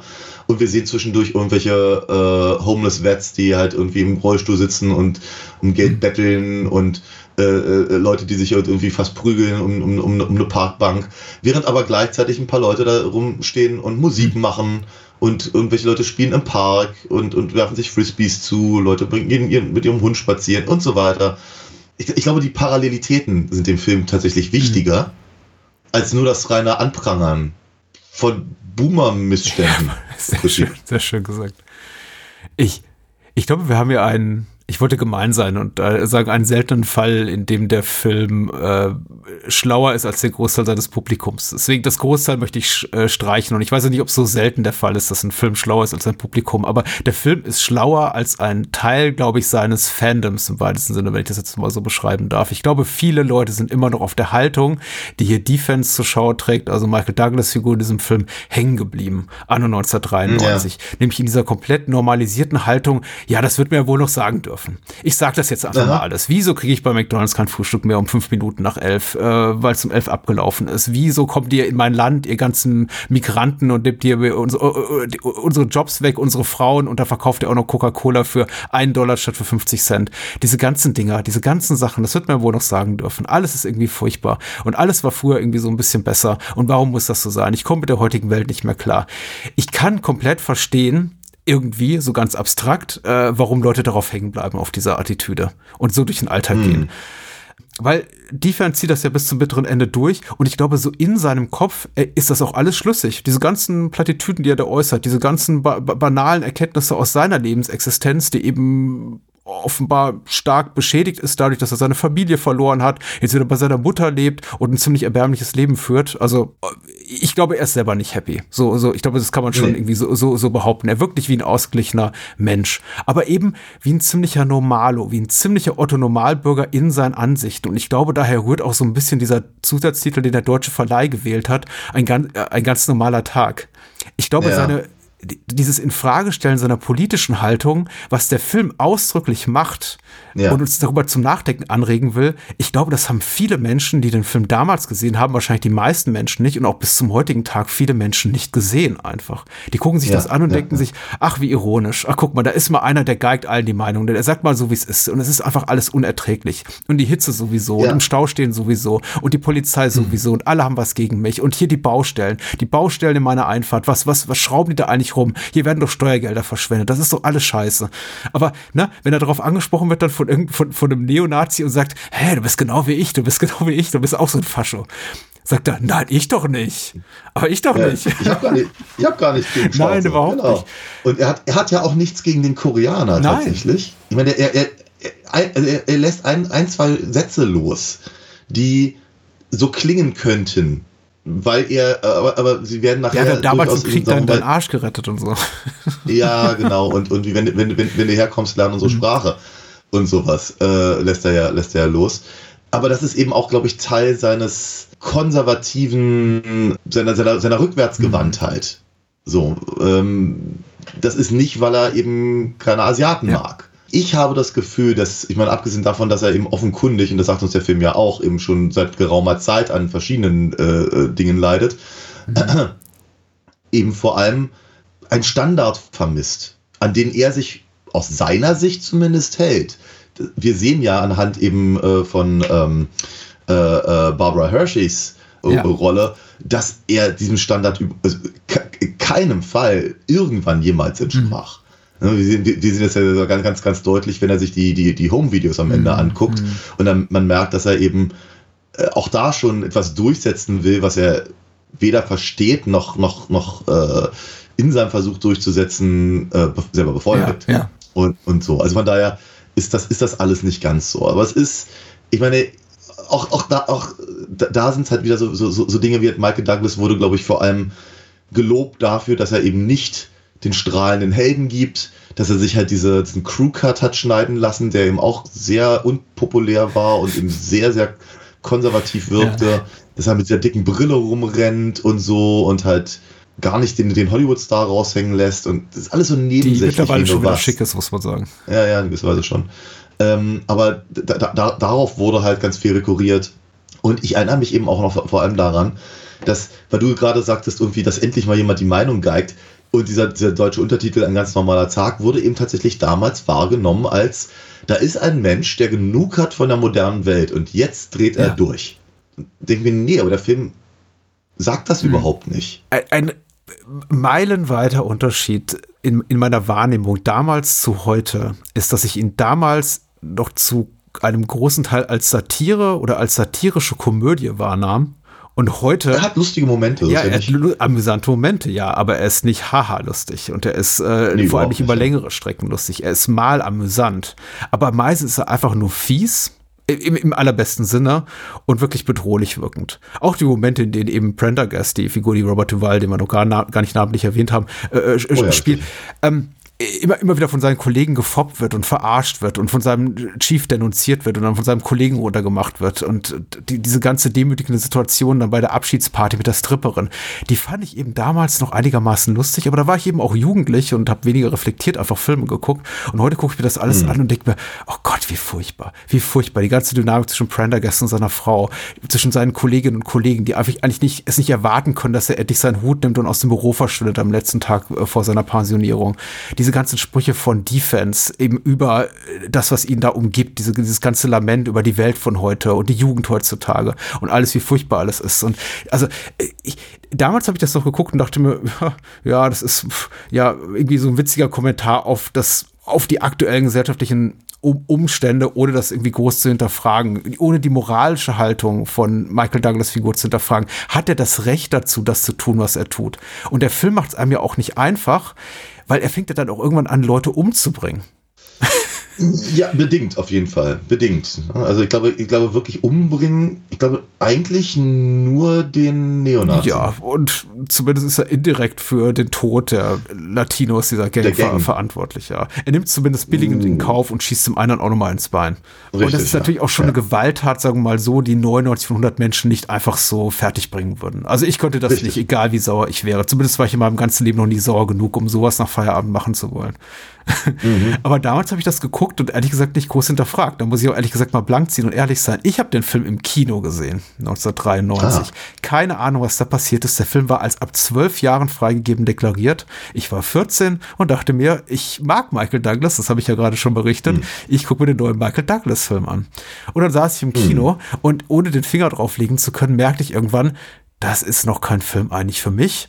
Ich bin, ich sollte happy sein, hier zu sein. Und das war einer so der Filme, auf die ich dann später auch ganz stolz war, weil ich dann in der Zeitung auch las, oh, der ist ab 16 und irgendjemand an der Kasse hat einen Fehler gemacht, den ab 12 ausgezeichnet. ähm, und der, der, der, der geriet dann so in meinen Pulk von Filmen neben Alarmstufe Rot und noch zwei, drei anderen Titeln, von denen ich dann sagte, so Anfang Mitte der 90er, cool, dass ich den als noch nicht 16- oder 18-Jähriger auch schon im Kino sehen durfte. Aber Ja. ich konnte ehrlich gesagt nicht so viel damit anfangen. Ich fand den super cool. Aber ich fand den eben amüsant, actionreich und es war ein Michael Douglas-Fan. Äh, Film. Und am Ende gab es eben eine Schießerei und da war das Ding eben vorbei.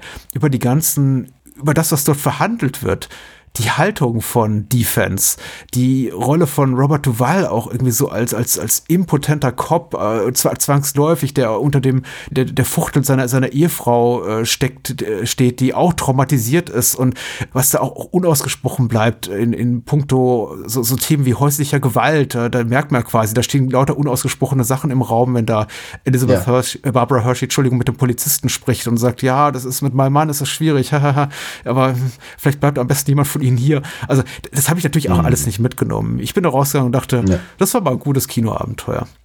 Und Stichwort Blankziehen, ich habe da eben selber auch als 14-Jähriger, weil das eben so die damals noch relativ die, die normative Haltung war in, in der Gesellschaft, diese ganzen Sprüche wie, was macht ihr eigentlich in meinem Land und äh, wieso gibt's bei McDonalds nach 11 Uhr kein Frühstück mehr und wa warum wird dem einen Typen da, äh, der von der Bank demonstriert, da einen Kredit verweigert, während andere ihn kriegen, während die, die Reichen immer reicher werden. Ich habe sowas alles nicht hinterfragt. Ich dachte, das ist eben so. Ja. Ja klar, das kann man ja auch mal sagen. Und heute gucke ich mir das an und denke mir, oh Gott, ist das furchtbar. Das ist eine Hölle. Das ist eine Hölle, die wir dort Ja. Es ist, Also nicht die Tatsache, dass man Äh. nach 11 Uhr kein Frühstück mehr kriegt, aber dass eben Figuren wie, es ist höllisch, dass das Defense anscheinend den ganzen Tag durch LA starksten kann und niemand groß Anteil daran nimmt, dass da ein Psycho rumläuft, der Leute erschießt und er einfach weiterzieht Hm. mit seiner, mit seinem Säcklein voller Knarren. ja, es ist wie gesagt, der Film spart nicht mit, äh, mit Sozialkritik. Ich glaube, was ich, was ich gerade Joe Shoemaker hoch anrechne, ist, dass er aber keine, er bezieht keine endgültige Stellung Ja. dazu. Ist das gut oder schlecht? Ist das Opportunismus oder? Ich, ich, ich, ich, ich, ich, ich, ich, weiß nicht. Ich glaube, er lässt es ambivalent und ich glaube, ich finde es ganz gut, dass es ambivalent Ich denke auch, lässt. ja. Das ist halt so, die beiden Latino-Gangmitglieder, die ihn da auf dem Hügel anmachen, Mhm. beispielsweise, werden ja eingeführt als ähm, Mhm. Bullies im Prinzip. Die Argumentation, die er dann aber eben Defense gibt, oder, oder natürlich, natürlich nicht, nicht, nicht äh, Joe Shoemaker, aber, aber eben hier Abby Rose Smith äh, gibt, lässt sie dann eben auch schon wieder deutlich, ich weiß nicht, fast schon ein bisschen sympathisch wirken in irgendeiner Form, bis es dann wieder umschlägt und dann äh, sind sie wieder, sind sie halt Angreifer, was dann wiederum umschlägt, in, dass sie im Prinzip die, die, äh, die Opfer sind von eben Defense mit seinem Knüppel. Äh, das könnte man dann eben so als, als, als äh, zu, Zurückschlagen der, der, der weißen Der Marginalisierten. weiße Mittelschicht, ja, ja, klar, der marginalisierten Ja. Weißen, ja, Äh, natürlich. Er fühlt sich ja äh, marginalisiert in dem Umfeld, in dem er unterwegs ist. Richtig. Ja. Äh, de- deuten. Und wenn sie dann, wenn sie dann eben sauer sind und im, und, im Auto rumfahren, äh, gerade vor ihren Freundinnen, merkt man, wie, wie impotent sie eigentlich Hm. da sind. Dann sind sie wieder die Angreifer und ballern halt dusselig durch die Gegend, erschießen sogar ganz viele Leute, also alle außer Ja, ja. die Fans, womit sie auch noch inkompetent wirken. Dann bauen sie diesen fiesen Unfall, dann sind sie alle tot, sind sie auf einmal wieder Opfer. Und so, sowas macht der Film halt die ganze Zeit.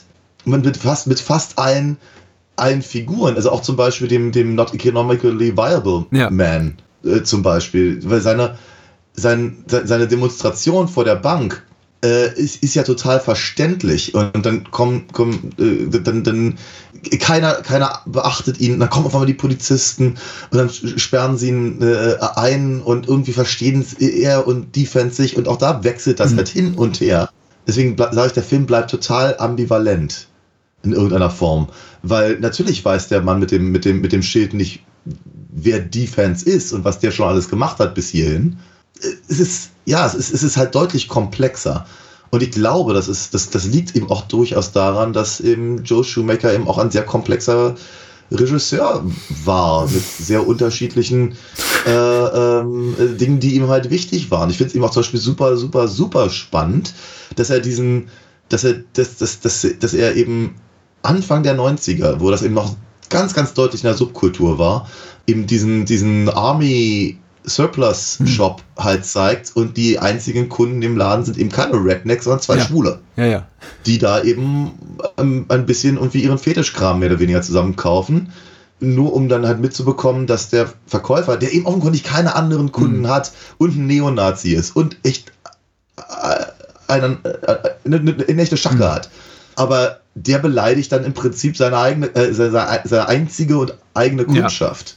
Äh, und ach, wie gesagt, ich könnte, ich könnte stundenlang so weitergehen, weil ich eben finde, dass äh, wirklich jede einzelne Szene in diesem Film hat halt ganz viele sehr unterschiedliche Deutungsmöglichkeiten.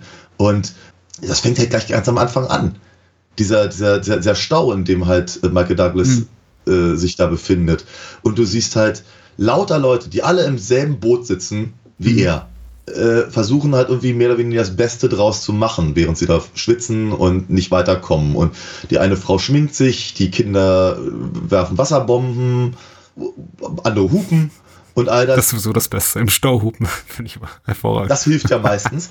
ähm, genau, und, und aber, aber wie das eben so, äh, äh, wie uns der Film halt, sagen wir mal, den Horror dieser Situation zeigt, der dann eben dazu führt, dass Michael Douglas' Figur eben das Auto verlässt.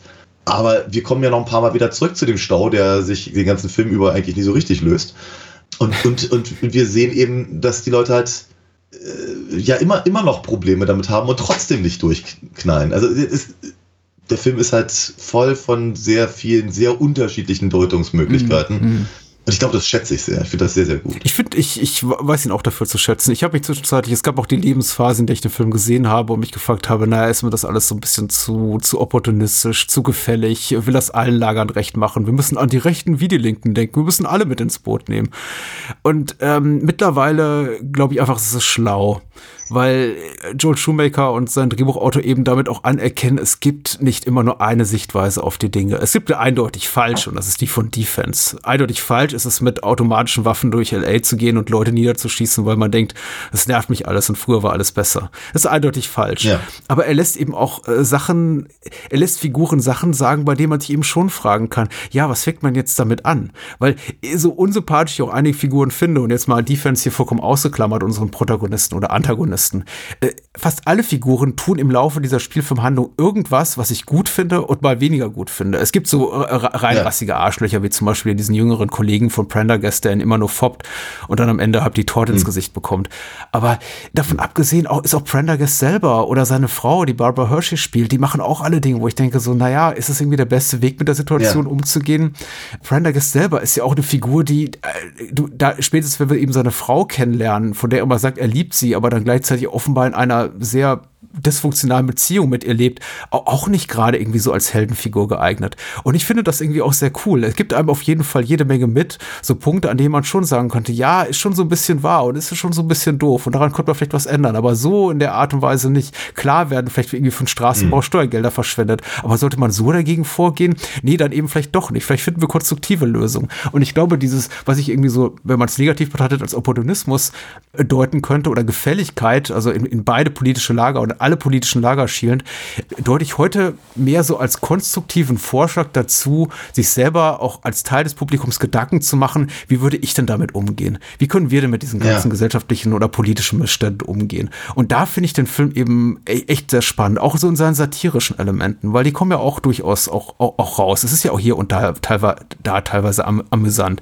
Wie gesagt, ich habe es als Jugendlicher alles noch als deutlich einfach lustiger empfunden. Und mittlerweile verursacht es bei mir eher so ein Zähneknirschen. Aber es ist ja auch hm. nicht es ist ja auch nicht alles aus der Luft gegriffen, möchte ich mal sagen, was da, was, hm. was die Fans quasi so als quasi Legitimation für sein verbrecherisches Handeln heranzieht. Das, es, es gibt ja durchaus ja. Probleme. Es gibt einfach kulturelle Unterschiede in, sagen wir mal, Kommunen, die überwunden werden müssen und die sich nicht wegreden lassen. Ich glaube, die sind hier auf die Spitze getrieben mit diesem Minimarktbesitzer, der kaum richtiges Englisch spricht und dann eben der, der, der ultrakonservative Michael Douglas-Typ dagegen und diese komplett stereotyp überzeichnete Latino-Straßengang dann dagegen. Klar, das mhm. sind doch alles überzeichnete Stereotypen allesamt, aber natürlich bringen sie etwas schön auf den Punkt, nämlich, dass es natürlich einfach immer kulturelle Clashes geben, geben wird und dass wir irgendwie einen Weg finden müssen als Gesellschaft, die, die zu überwinden oder zumindest irgendwie miteinander klarzukommen.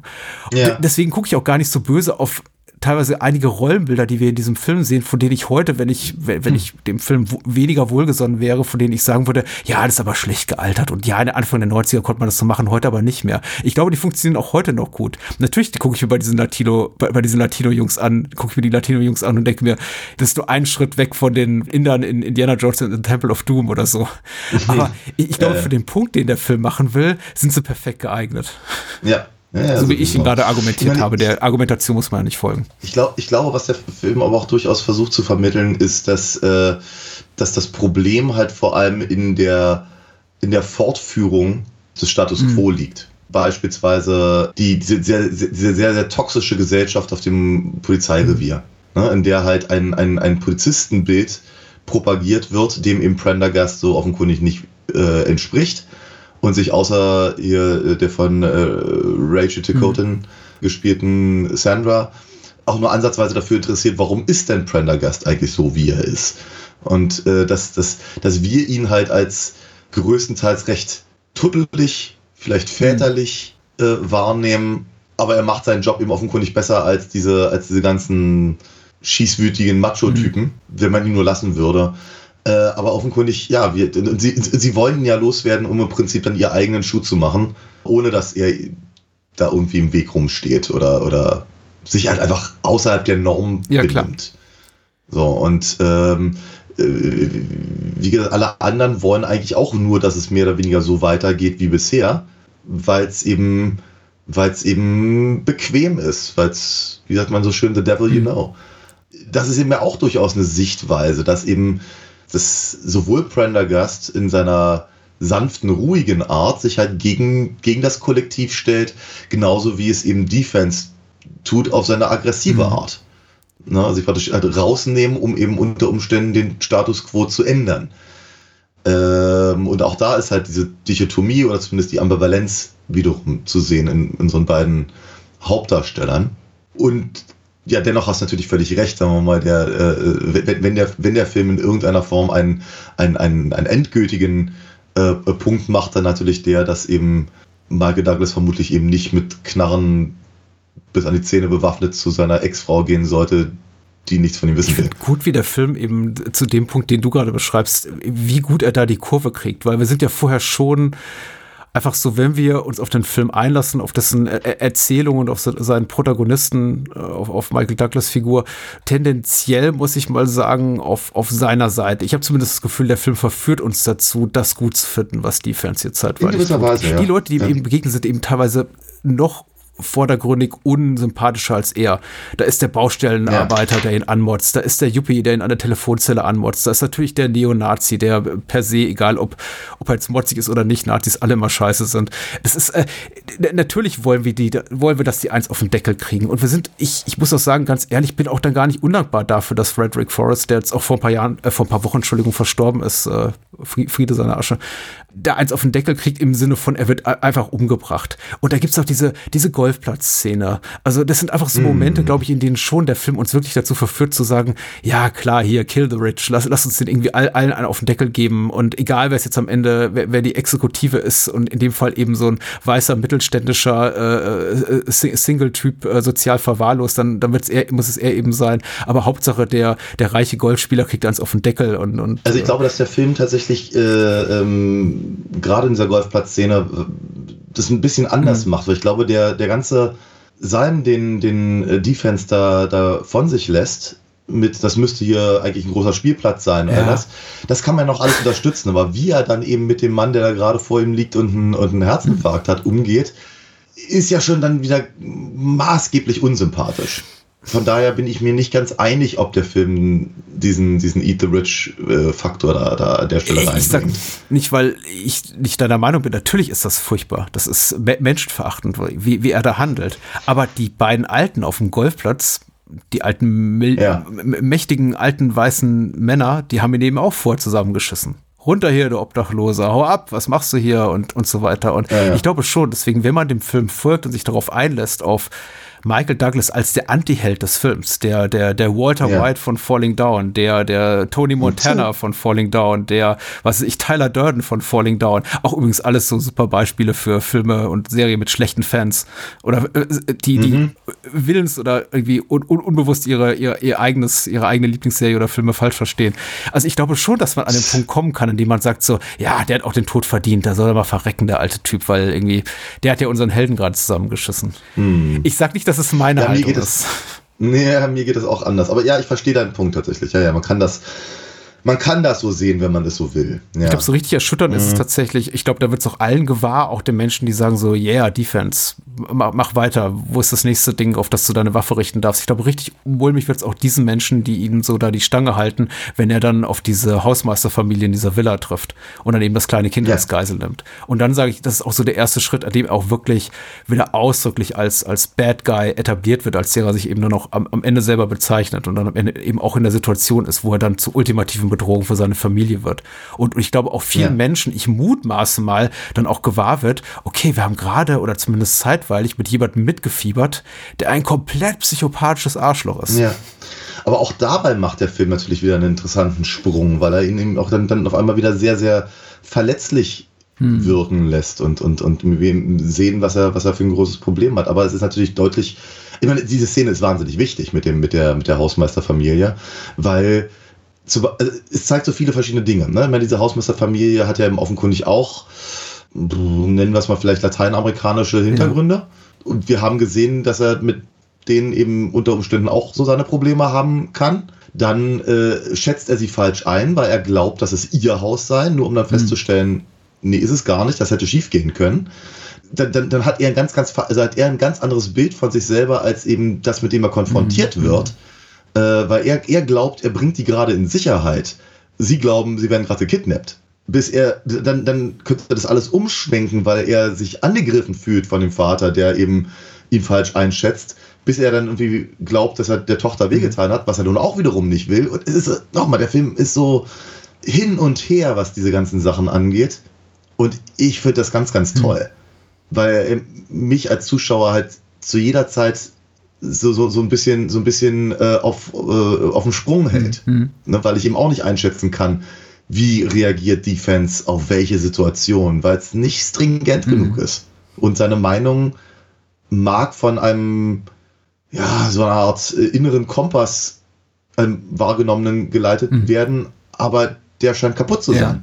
Und, und er selber weiß gar nicht so genau, wo, wo eigentlich seine, sein, seine, seine geliebten Standards wirklich liegen und was er eben anrichtet. Und da er eben, da wir eben diese Szene mit der Hausmeisterfamilie haben, in der wir sehen, dass er eben auch durchaus in der Lage ist, Dinge zu tun, die, die er vielleicht selber im ersten Moment anders wahrnimmt, machen wir uns noch mehr Sorgen um Barbara Hershey und ihre Ja. Tochter. Ja. Ja, also von daher sehr, sehr wichtige Szene. Ja.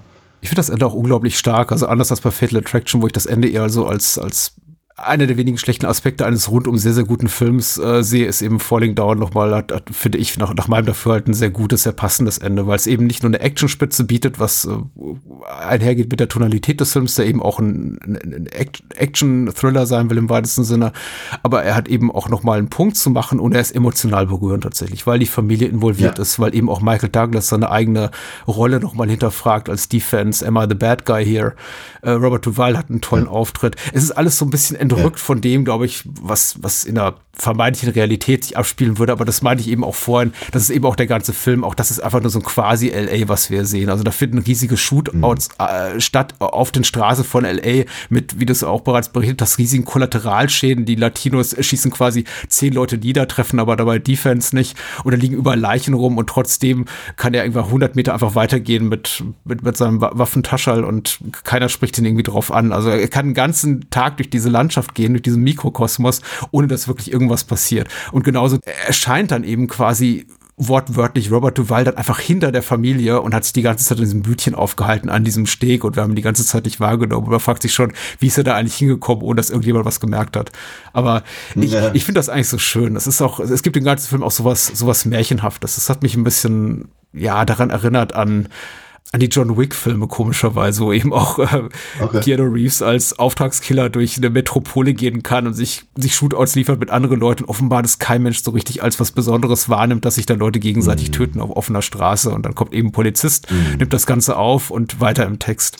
Eine Sache wollte ich ganz gerne noch erwähnen, weil ich glaube, ich finde sie nicht ganz Bitte. unwesentlich, dass natürlich der Film auch rauskam damals in einer äh, Zeit, in der eben äh, natürlich sehr, sehr viel über urbane Probleme Ach diskutiert so, ich wurde. dachte jetzt irgendwie Präsidentenwechsel, aber bitte, ja. Das auch, natürlich, aber auch das kam natürlich mehr oder weniger alles, alles, alles äh, einigermaßen zusammen. 92 gab es ja diese, diese großen Aufstände in Los Ja. Angeles. Und äh, da wurde eben natürlich äh, ganz massiv eben ähm, auf äh, Polizeigewalt natürlich eingegangen, aber auch auf die Lebensumstände, äh, vor allem der, der, der, der schwarzen Community dort und äh, aber eben auch von auf, wird ist das, das, das urbane Leben halt an sich. Und ich glaube, dass der Film das eben, der wurde ja etwa zur gleichen Zeit gedreht auch. Ich bin, er, natürlich geht er mit keinem Wort auf genau diese, diese, diese äh, ähm, Aufstände halt ein. Aber er kommt in ein gesellschaftliches Umfeld, in der halt viel darüber geredet wurde. Wie, wie leben wir denn eigentlich? Warum leben wir so? Kann man da an, wie anders? Geht das, also kann man da raus? Und äh, ist Gewalt eine Lösung? Und diese ganzen, diese ganzen Fragen. Also ich glaube, dass der Film so heute vermutlich auch gerade in seiner Ambivalenz gar nicht gemacht werden könnte. Er würde vermutlich klarer Stellung beziehen. Aber ich, ich finde es ich find's tatsächlich interessant, dass eben ein, ein solcher Film zu einer solchen Zeit mit solchen Schauspielern äh, überhaupt eben ja, in, in, in Auftrag Ja. gegeben wurde. Das ist, glaube ich, sehr, sehr, Ja. sehr zeitgeistig. Und ich glaube, in dem Kontext, den du erwähnst, deswegen auch ganz, ganz wichtig, dass du es nochmal zur Sprache bringst, auch für mich noch viel weniger verständlich, wie Menschen das damals wie heute, also erwachsene Menschen, ich, ich nehme mich da mal als damals 14-Jährigen ausdrücklich aus, noch in meiner sozialen, äh, in meiner in meiner Unreife, in der ich mich damals befand, aber wie Menschen damals wie heute sowas angucken können, gerade im Kontext der äh, politischen Ausschreitungen nach den Gewalttaten gegen Rodney King da in, in LA und dem, Ja. was da eben auch offenbar wurde über die Korruption beim LA Police Department oder so, sich sowas angucken können wie hier und ähm, die Fans folgen können mit dem mit der Haltung, ja, ist schon irgendwie richtig, was der da tut. Da, Ge- Gewalt ist eine, äh, äh, Gewalt ist kann kann doch eine Lösung sein. Ne, ich, ich, verm- ich vermute mal, dass das äh, aus einem ähnlichen Gedanken äh, kommt wie, warum machen denn die ihr eigenes Viertel kaputt, wenn es ihnen so schlecht geht? Aber interessant, dass offenbar, und das ist ja, glaube ich, daran, daran fällt eben auch die damalige politische Diskussion, die Unruhen in, in den USA, vor allem in LA der, der Zeit ab, war es eben unmöglich und das auch aus gutem Grund, äh, die Polizei in LA irgendwie auch nur ansatzweise kompetent oder sympathisch darzustellen. Insofern sind die auch alle wirklich eher doof. Inklusive des Streifenpolizisten, der sich da Sorge um sein Motorrad macht und sagt, hier, guck mal, irgendwie High, High Velocity, was Steel and Glass äh, passing through here. Und ich denke, ja, alles klar. Ja. Mein, mein, mein, mein, mein damals erster Eindruck hat sich halt auch ehrlicherweise schon beim zweiten Mal gucken halt einigermaßen zerstreut. Äh, Als ich ihn das zweite Mal gesehen hatte, dann irgendwie, ja, muss irgendwie im Studium gewesen sein, vermutlich, also irgendwas frühe 2000er, fand ich ihn halt auch schon deutlich äh, besser und, und, und äh, in sich schlüssiger. Äh, und wir jetzt, ich glaube, wir müssten auch jetzt vermutlich zum dritten Mal gesehen haben, äh, fand ich ihn halt einfach richtig, richtig gut, gerade eben in der, in dem in den angesprochenen Problemen, die auch ehrlicherweise ohne Lösung bleiben auf einem Gesamt, äh, gesamtgesellschaftlichen, äh, auf einer gesamtgesellschaftlichen Ebene, äh, wenn äh, schon halt noch wenigstens noch auf der persönlichen. Ich hoffe, Menschen sind uns nicht böse, die uns zuhören. Wir müssen abmoderieren, weil ich muss zu einem Termin. Wir nehmen das hier tagsüber auf und äh, ich, ich muss los, ich muss weiter. Was machen wir nächste Woche? Ich habe noch so viel zu sagen, es tut mir leid. Ja, das ist ganz schlimm. Aber nächste Woche äh, gehen wir mal wieder ins, ins äh, Science-Fiction-Genre. Oh. Und äh, ja, und wir reden endlich, da habe ich nämlich auch schon lange drauf gewartet, wir reden endlich über Buck Rogers von mh, Keine Ahnung. Ja, 79, glaube Ach ich. so, das Äh, Jahr. oder und. Regisseur weiß ich noch viel weniger. Ja, aber mit Bahnhofskino-Liebling Henry Silver. Alles und klar. sonst? Ein Film, über den du, glaube ich, mehr zu sagen hast als ich. Ansonsten reden wir über den heißgeliebten The Last Starfighter. Aus dem Jahre, weiß ja. ich auch nicht, 83, 84, wir werden es rausfinden. Ich bin schlecht vorbereitet, tatsächlich. Tja. Aber nächste Woche sind wir wieder Okay. fit und vorbereitet wie eh und je, so wie ihr uns kennt. Und ich danke euch für euer Gehör. Danke dir vor allem. Ja, ich danke auch und bis zum nächsten Mal. Bye, bye. Ciao, ciao. verteidige hier nur meine Rechte. Als Konsument. Hi, ich möchte gern frühstücken. Entschuldigung, ab 11.30 Uhr wird kein Frühstück mehr serviert. Haben Sie schon mal gehört, dass der Kunde König ist und immer recht hat? Aber Freund, ich habe mich doch entschuldigt. Ach ja? Dann muss ich mich auch gleich entschuldigen. Keine Panik, das war ein Unfall, ein Ausrutscher! Dieser Verrückte mit der Tasche voll Waffen verlässt jetzt Hollywood in westlicher Richtung.